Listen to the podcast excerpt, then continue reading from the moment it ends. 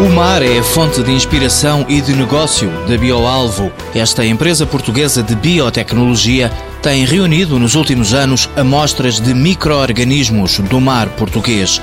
A administradora Helena Vieira explica como funciona. Nós trabalhamos única e exclusivamente com os recursos eh, marinhos do mar português e da plataforma continental estendida portuguesa, com amostras de grande profundidade e até do subsolo marinho uh, português, e tentamos maximizar as aplicações que elas podem ter, desde a cosmética, à farmacêutica, à indústria alimentar, aos têxteis, aos detergentes, tudo, onde os micro-organismos portugueses marinhos puderem ter uma, uma utilidade, nós tentamos que eles tenham. O primeiro produto a ser desenvolvido é um Botox marinho. Temos uma bactéria que vem de 3 mil metros de profundidade junto aos Açores, que tem um composto que funciona como o Botox, com uma grande vantagem.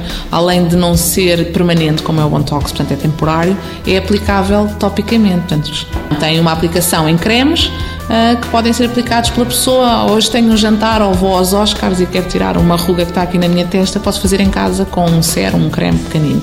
Neste momento já estamos a fazer ensaios em humanos uh, deste composto. A BioAlvo também está a desenvolver produtos de limpeza. Temos, por exemplo, enzimas que vêm de temperaturas muito baixas, também ali junto à crista média atlântica dos Açores, um bocadinho mais longe.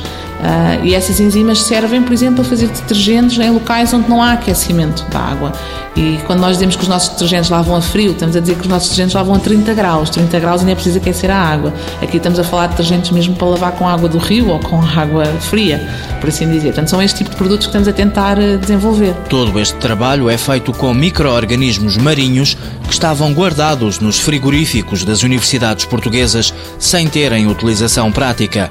A empresa ambiciona ter uma biblioteca com 90 mil extratos oriundos de 10 mil organismos marinhos. E isto é só uma porcentagem ínfima do que existe no fundo do mar. Estima-se que nós conheçamos apenas 5% da biodiversidade microbiana do mar. 5%.